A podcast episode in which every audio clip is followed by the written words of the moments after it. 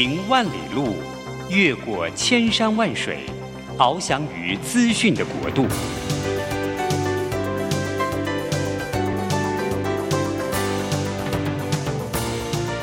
以全方位的视野，飞向更高更远的目标。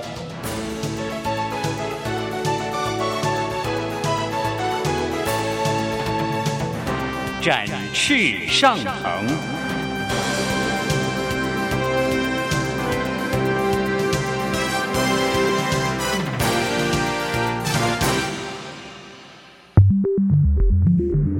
新冠疫情让世界变得不一样。工作职场、生活形态都在翻转变革，学习变成日常的必要必须。让于国定每周为您搜寻、萃取一本国外热门新书，与你在空中分享。于国定制作主持，愉快读好书。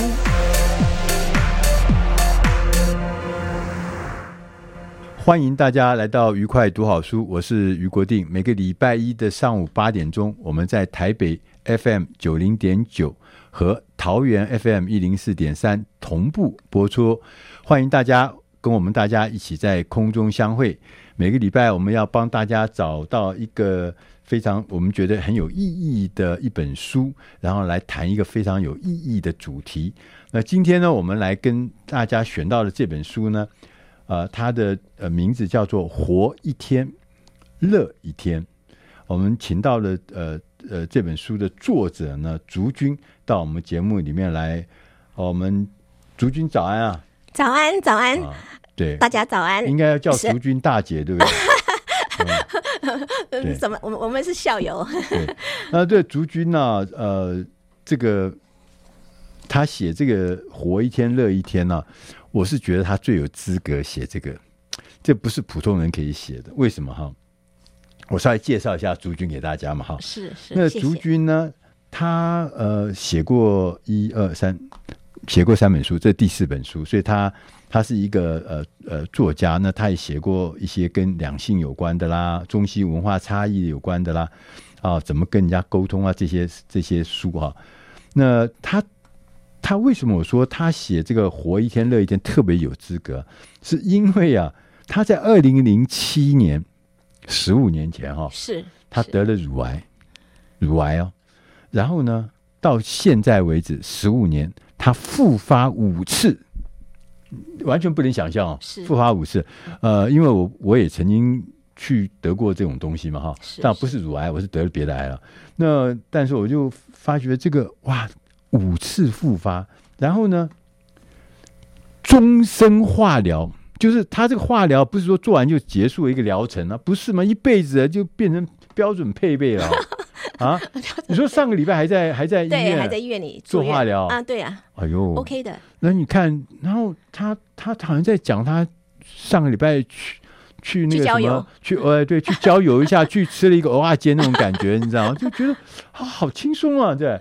那其实这个事情是德国人就知道，其实那个挑战是很大，因为化疗对身体的那个摧残哦，是不足为外人道也。然后呢，他可是你可以从他身上可以看到这个呃这么厉害的乳癌这件事情，而且还不断的复发这件事情啊。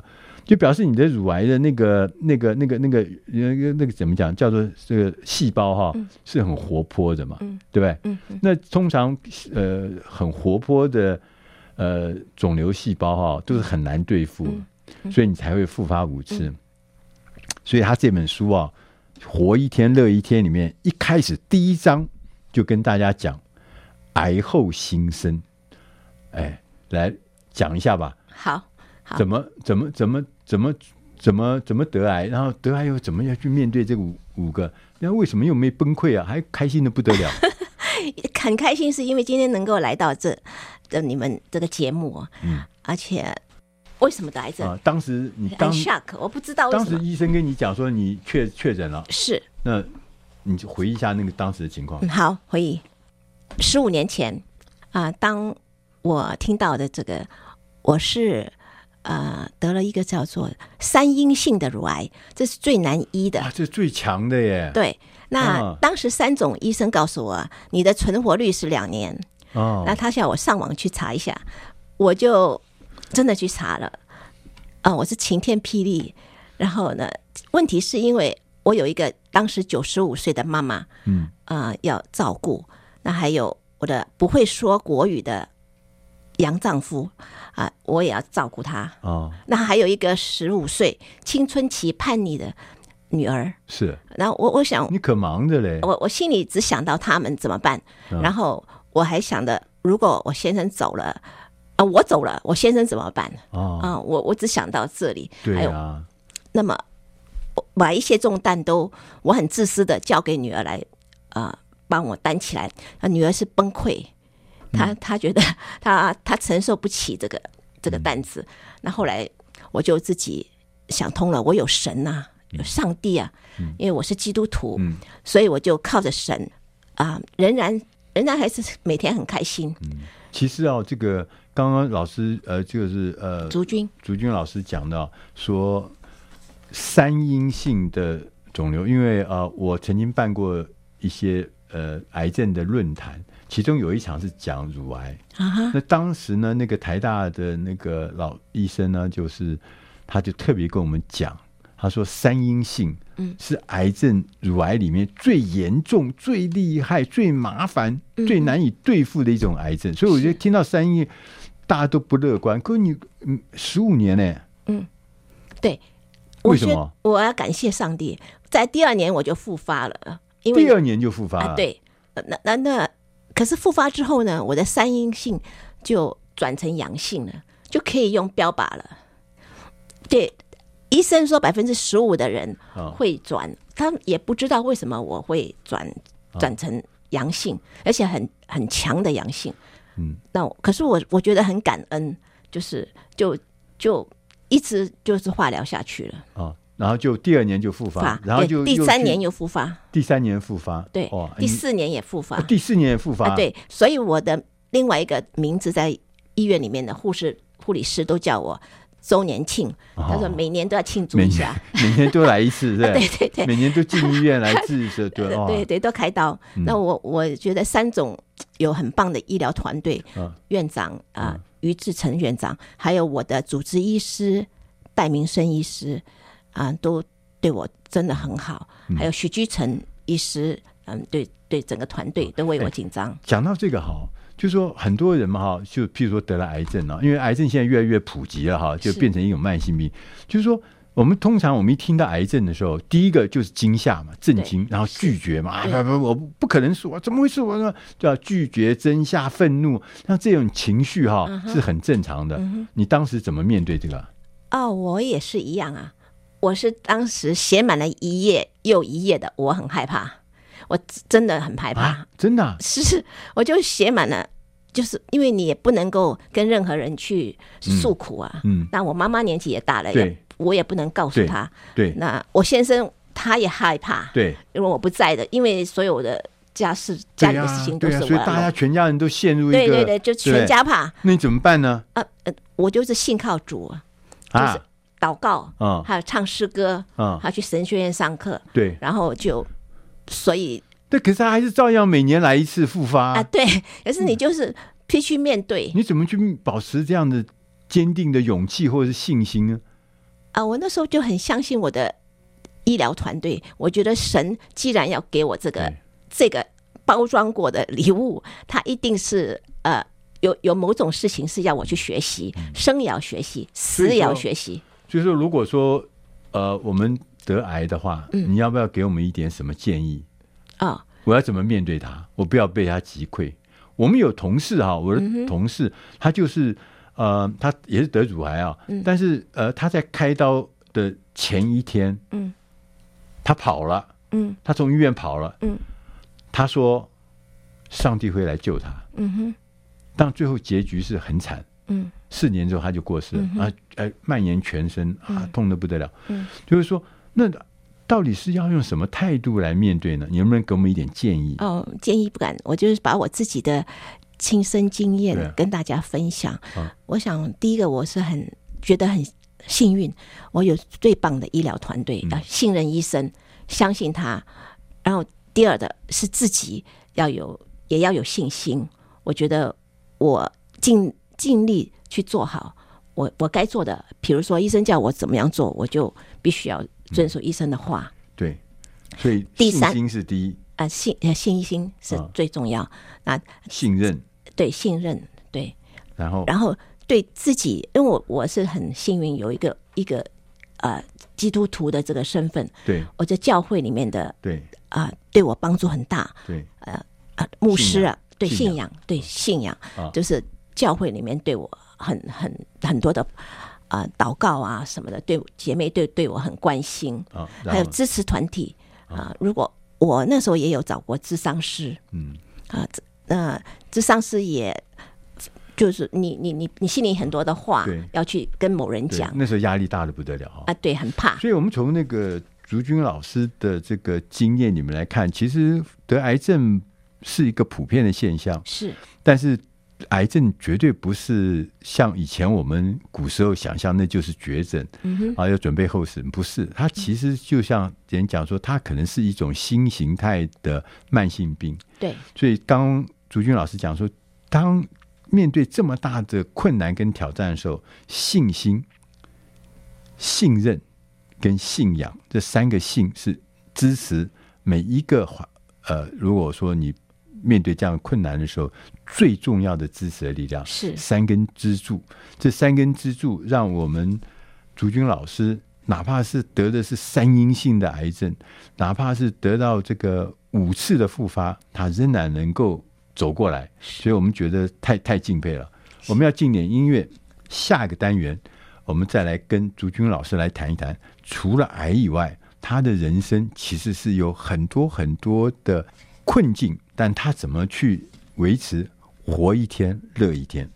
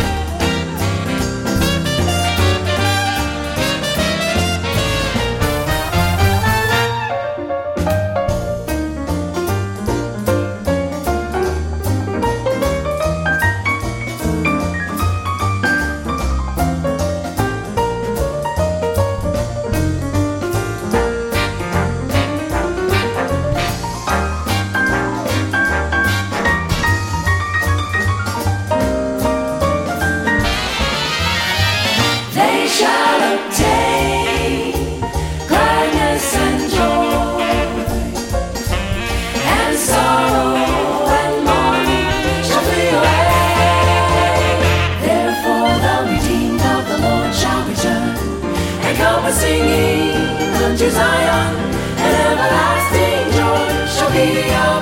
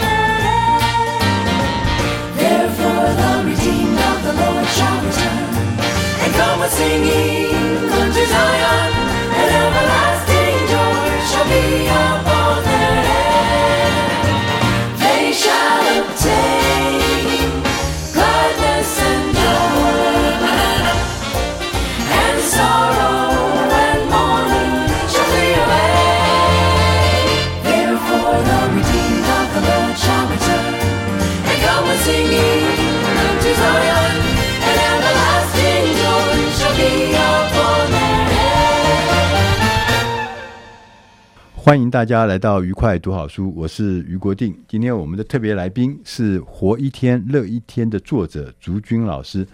我们刚跟竹君老师啊，这个聊了一下，就知道说啊，竹君老师其实是蛮蛮蛮蛮特殊的啊，还非常非常不容易。为什么？因为他在十五年前，他得到了乳癌癌症。那他得了癌症呢，是被公大家评鉴为最凶猛的那种癌症细胞，叫做三阴性的癌症细胞。但是他，呃，还是面对他，然后还连续五次。复发，每一年复发，从第二年开始就复发，复发，复发。呃，所以我就我在想说，哇，你你真的很厉害哦。那刚刚你跟我们讲说，靠着信心，靠着信任，靠着信仰，你就度过来。嗯，那我想问另外一个问题啊，嗯哼，就是说你我们得到这么大的这个呃这个挑战的时候，一定会有负面情绪嘛？嗯哼，那你怎么面对这负面情绪啊？哦，我很幸运，那时候我有去神学院上呃心理。的课程，对，就有钱玉芬老师的课，然后他是专门研究啊、呃、怎么样面对负面情绪，他也把他自身的经验告诉我们。那你在那上面学到什么？嗯，其实每个人都有负面情绪，对，是要怎么样转念呢？对啊，转念的话，我觉得很重要。对啊、呃，而且怎么样去同理别人？对，可是同理别人之前，你要先同理自己，先把自己的情绪搞定，嗯、才可以去爱别人。嗯，那我觉得我跟我先生，比如说他也有很多负面的情绪，因为我们呃文化不同，那个那相处起来一定有很多的冲突。嗯、所以我们就跟大家补充一下，这个竹君老师他的先生是外国人，是对不对？美国人，哦、对啊。那他呃多年来跟他先生呃一起经营一家物流公司，logistic 的公司哈，对对，呃经营的非常成功。所以你刚刚讲了说，面对面对负面情绪的时候，第一个重要的你要学会转念，是。第二个你要学到的是同理，对。这什么意思啊？什么叫做转念？啊、什么叫做同理？啊、哦，我在呃，应该说二十五岁，呃，很多很多年前。然后啊、呃，在报纸上应征，然后那当时我的我的老板也是后来五年之后成为我先生的啊、呃、，Philip，他呢就是刚来台湾，需要找一个会讲英文跟国语的秘书。对，然后我很幸运的第一个员工，然后当时他就啊、呃，我们公司你就转念了吗？没有，我先生。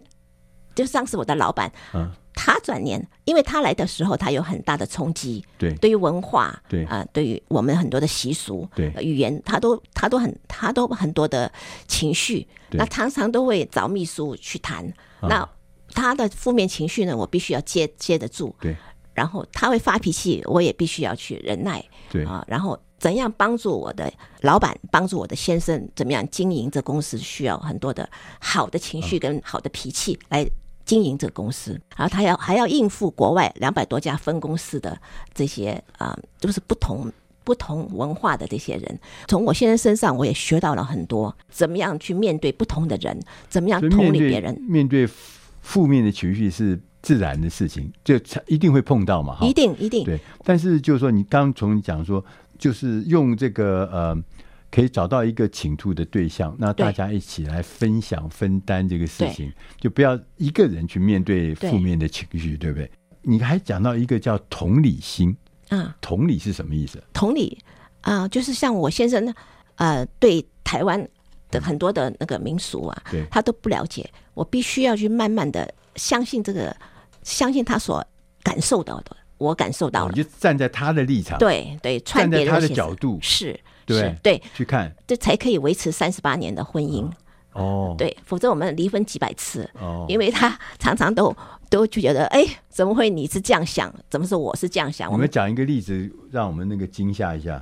嗯、呃，比如说我们那时候租房子啊，啊，如果说是有时候停电了嘛，啊，停电，他叫我们房东马上立刻就要需要来电。可是不可能嘛，这个是有时候需要一点时间的。对，我现在就没办法忍受，那我就必须从下面到楼三楼，三楼再到楼下、啊、去跟那管理员啊、呃，麻烦你再通知。这跟房东没有关系啊，这是电力公司的问题。可是他那时候就是没办法接受，就是很多的情绪。啊、就大家那个成长的过程不一样，不一样，所以有很多的事情，嗯，看法。呃就会有不同的看法嘛，对不对？对对，像我们这个交通在交通规则上面就，就就是呃，有的时候我们就有的时候看到那个不守交通规则，是那可能对他们有些人来讲说那个是很不能理解的，对不对？对。但那你站在同理心什么意思啊？同理，我就觉得后来慢慢到慢慢的，我发现很多的观念，我都跟着我先生一起转了啊，所以是你翻转了。我翻转了，我翻转，必须我必须觉得我不能够用中国式的想法去跟这个杨丈夫杨老板来相处，对，我必须要用美国式的方法，所以我写了一个中国式的爱，那个是那个是错误的。后来他觉得，哎，我不是你八十岁的老爸爸。嗯，你为什么要对我这样子，好像像小孩一样的这样？就是我们中国式的父母啊，或者是中国式的长辈对晚辈啊，他那个模式事实上大家都一样，是。充分的爱，对。啊，完全的照顾，对不对？哈，对对对。对，但可能对外国人来讲，那个简直不可思议，对他不能接受。就我也常看到说，呃，就是那种无微不至，那种到很小很小的事情，嗯，对，是。啊，你今天要穿什么颜色的衣服啊？吃饭的时候，你你是不是可以再多吃一块肉啊？Uh. 那这种很小很小的事情，我们的父母就认为这是表达爱的意思。嗯、uh，huh. 但是在洋人看起来不是这么回事吧？啊、uh，不是，完全不一样。他们认为是什么？嗯、uh，他们觉得你干涉我的，你干涉我的行动，你你是不是觉得我没有这个能力呢？啊、uh，完全完全不一样。是干涉。对，干涉。就像我女婿，他是乌克兰人呢，然后他他也。我先生也希望他能够像我一样，能够孝顺他，孝孝顺父母啊。啊，那那希望呢，乌克兰的女婿也能够做到他当初的诺言。对，可是没有办法。我在我的我的女婿跟女儿，我女儿读完书回来以后，那么他们在我们家开始住一起，生活在同一个屋檐下，让我想起我跟我父母那时候跟我先生一起生活的情况。嗯，那那我先生后来。也蛮觉得很不容易，很失望，因为现在的人跟以前是不一样的。对，那没有对与错，我女婿真的是不能适应了，就不能适应了。哦、对，啊、所以当我们碰到不同的文化的时候，嗯、这个这样的情况现在越来越多嘛，越来越容易嘛，因为地球啊、呃，大家的交通呃比以前多很多，所以。刚刚讲说，其实面对不同的文化的时候，同理心可能是一个关键。当我们有同理心的时候，我们自然就可以来跨越那个不同文化所带来的鸿沟，所带来的一些呃麻烦嘛，哈。是。所以呃，我们从竹君老师的这个例子里面讲，你是人生中有碰到各式各样的困难，这是正常的。嗯。你看，得到癌症。正常的，然后碰到这个不同文化的夫婿，正常的，碰到这个女婿跟你想象的完全不一样，这是正常的。是，那你怎么来让这些正正常的事情、这些正常的挑战、正常的困难，能够透过我们同理心，透过我们转念，能够让它变成一个喜事？就像竹君老师书上写的，我们活一天要乐一天，千万。不可以那个被困住了，是被绑住了，然后就待在那个原地。所以怎么样子来活一天乐一天？我们要进点音乐。下一个单元我们再来跟主君老师来聊一聊，什么叫做活一天乐一天。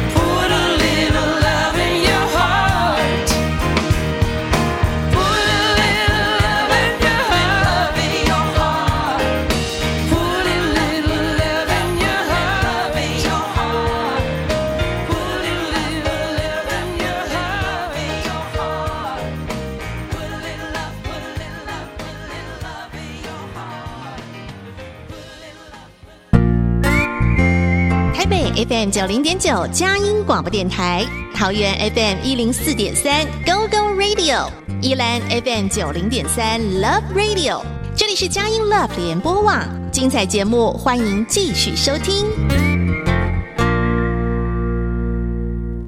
欢迎大家来到愉快读好书，我是余国定。今天我们特别来宾是《活一天乐一天》的作者竹君老师。那竹君老师呢，他刚我们前面有讲，他曾经人生呢历经很多的挑战，他曾经这个呃得过癌症，然后呢癌症竟然还给复发五次，那他到现在为止，他是终身就是一辈子都要做化疗。呃，大家如果有做过化疗，知道化疗其实做起来身体还很不舒服，因为化疗很强嘛，它会要杀死这个癌症细胞。那当然呢，健康的细胞也会被它杀得七零八落的。但是这么多的挑战，但是并没有把它击溃，他还是很快乐的活一天乐一天哦。那在这里面，他书里面有讲到一个很重要的事情啊，我想要特别要请教竹君老师，就是还有。谈到说有三种方法做有智慧的长者，做一个智慧长者很重要，哎，对不对？啊，怎么怎么哪三种方法？因为我们跟年轻人啊、呃、时代不同，然后年龄也不同，对啊、呃，所以第一个先要尊重他们的想法，尊重尊重啊、呃，他想法有时很幼稚啊，不成熟啊啊，可是我们愚笨啊。不能这样想，在在他们来说，他们觉得是很正常的。嗯、那我不能用我的眼光去看待他们所做的事情，要把我所有的思思想怎么全部归零啊？归零。你到底是在讲尊重，还是在讲忍耐啊？我觉得好像不是尊重，是忍耐。我每次看到我们家小孩子做一些事情，我是我都觉得啊，我只好像只要忍耐的样子才是尊重，为他祷告就好了啊。嗯、然后。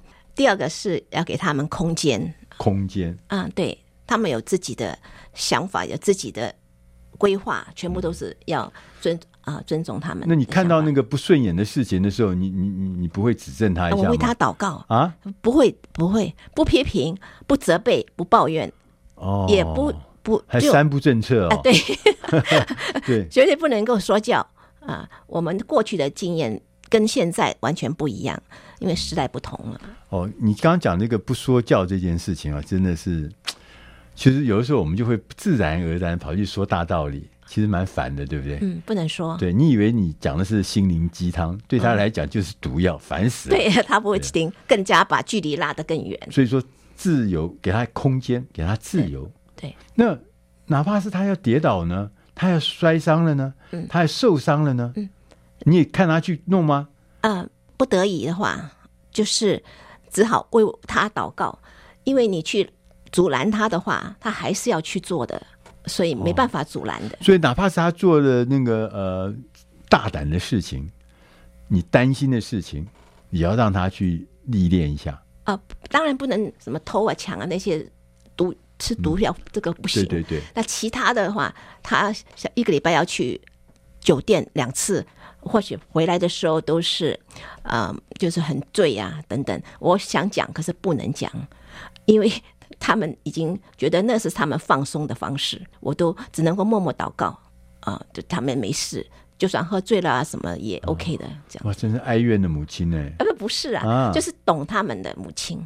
哦，现在我就知道你跟我我们的差别在哪里。我为什么我的小孩这么不太喜欢跟我接近？因为我每次看到他有任何的事情我觉得不对的时候，我们就义无反顾的。提出正确的指导，嗯，然后提出正确的建议，嗯，啊，提出正确的道路，啊，嗯，结果呢，通常那个效果都非常的差。所以，做一个有智慧的长者，啊，你除了要尊重他，嗯，你还要给他空间。是，还有呢，第三个方法就是包容他们一切，去去了解他们的为什么会这样做。你必须要不能要了解他，哎，对，不能不能够批评，对。哦，那了解，可是了解完以后就觉得不能接受呢？不能接受也得接受。就有可能我们了解后就觉得不能接受啊，不能接受也是学习的，要去啊、呃，站在他的立场，穿他的鞋子试试看，走走看。对啊，对啊，对啊，有时候他买一些奇装异服回来，啊、不不不是那个那个意思，是说呃，试试看，如果我是他的话，嗯，呃、那那或许也没不一定能够做得那么好。他们已经尽力了，所以老师的意思就是说，要做一个有智慧的长者，你真的是要长智慧，而且你现在脑袋里面装的智慧，尤其是那种人生的智慧，那不一定是有价值的智慧。你以为那个是我历经血血汗才得到的东西，对他们来讲，对年轻人来讲，一点价值都没有，都是老生常谈，都是一些有毒的心灵鸡汤。那我就另外一个事情啊。呃，我也对那个竹云老师特别呃这个好奇的，就竹云老师除了呃照顾家里以外，照顾这个外国的洋洋洋丈夫之外，他还照顾长期的照顾失智的母亲，因为你是独生女嘛，嗯、对不对？是是，照顾失智的母亲，而且嗯，你的母亲呃都活到一百岁啊，一百零三岁，一百零三岁，嗯，哇，那个你看九十几岁啊，一百岁，那都是。身体应该，或者是失智啊，什么可能都是变成正常的现象。嗯哼，那那你怎么还可以活一天乐一天啊？哦，我觉得我母亲失智，反而是上帝给我一个大恩典。因为你讲的话是真的还是那个？是真的还是虚假的？是真的啊，是真的哦。因为我妈妈是个性，她是属老虎的，她从小就是很。对我很严格的训练，要叫我服从。对啊，所以我妈妈说这个桌子是圆的，它就是圆的；是即使它是方的，我也必须说是圆的。哇！哦，所以我很感谢我母亲给我这种这这种严格的教育。对对对。然后呢，我那他老的时候，他脚不动的时候，你你怎么办呢？你。就是好，想当年你对我这样，现在你要看看我的厉害，绝对不可以！我要感更加感恩他。嗯啊，我觉得我妈妈很可爱，嗯，她很是一个很勇敢、很聪明的一个人呢。嗯啊，她勇敢，就是说，比如举个例子，那我我先生，我们每天下班回家，那有时候一起去吃饭，然后有一天回到我家里的时候，警卫居然说，呃。我不让我们进去，我现在就很生气。我这我的家，我已经回来很多年了，怎么不给我进去？可是新来的警卫啊，那你去英文跟他理论，他一定听不懂。嗯，然后旁边的那个有年轻人啊，就闹事，拿把西瓜刀这边要跟我先生要冲突了。那我勇敢的母亲就站在我先生的面前说：“你们谁敢动我的女婿啊？”结果就那些年轻人就吓跑了。哦，后来我的我的婆婆知道说，我先生在台湾是由我母亲来保护他的。哦，对，所以我我很感谢我的母亲的勇敢。所以你就看到那些长者的优点，对，对不对？对。然后长者在你的重要的关键做的一些事情，你都常常。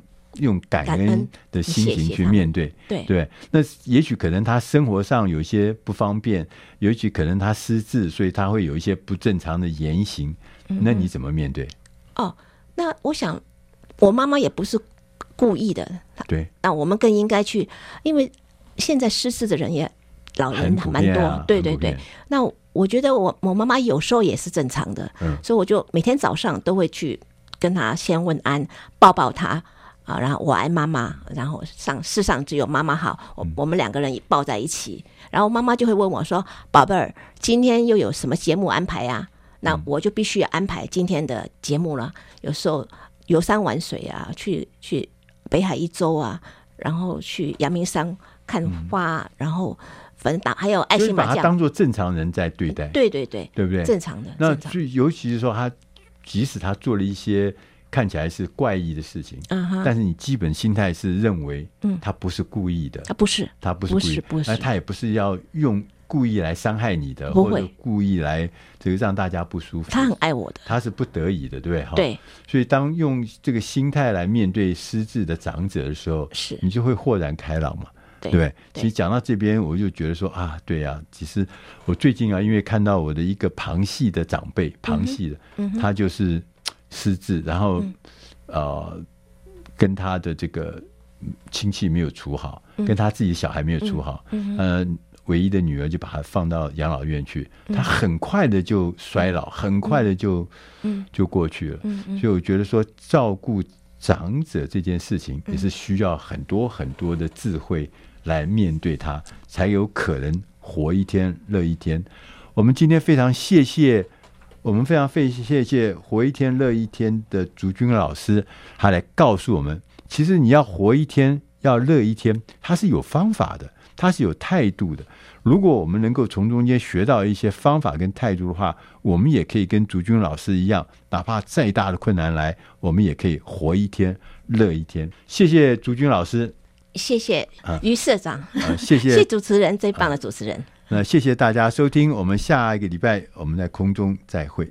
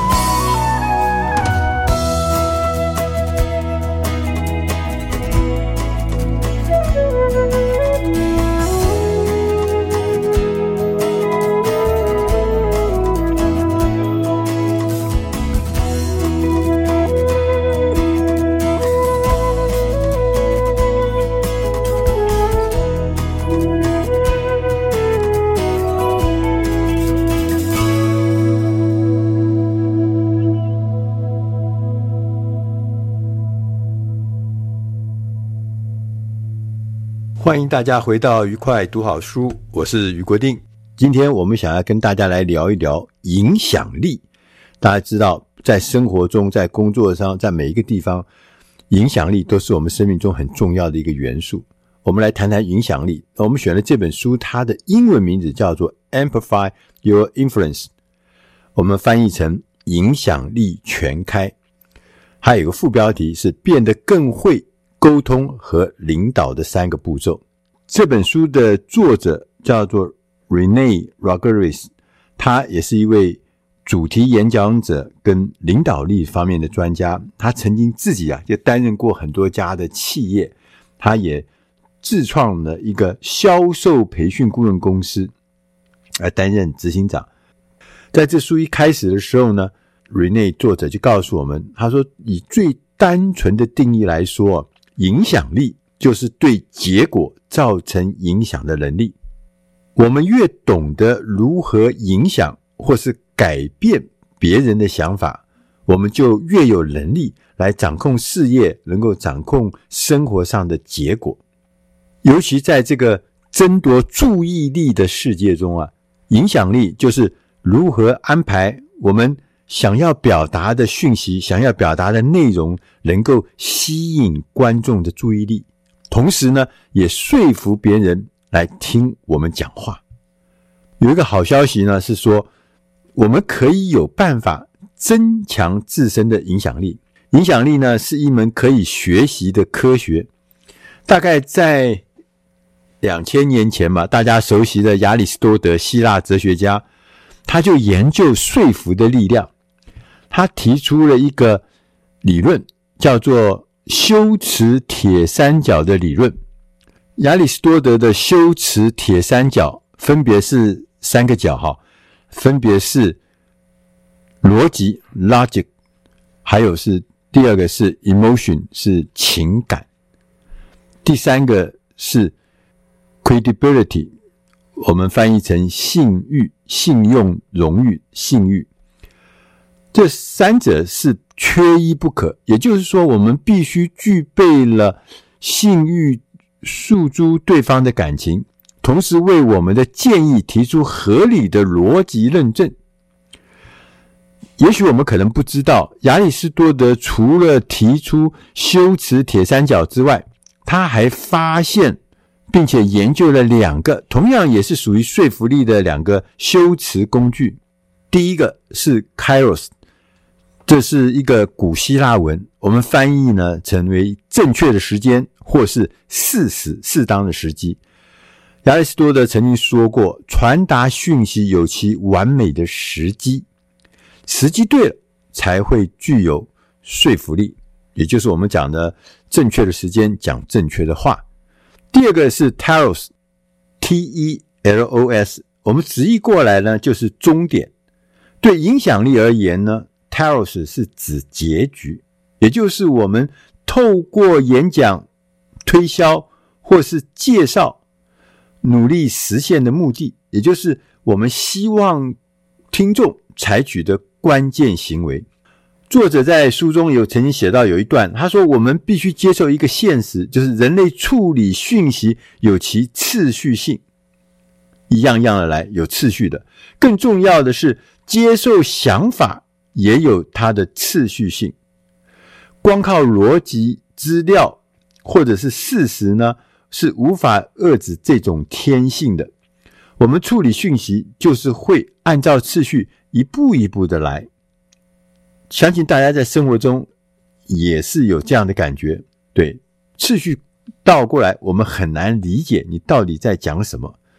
也就是说，如果我们要传达讯息的方式跟人类大脑接受讯息的方式要一致，如果不一致，当然是很麻烦了。如果能够一致，我们就能够将我们的影响啊发挥到最大，最终呢，影响力也会达到最大。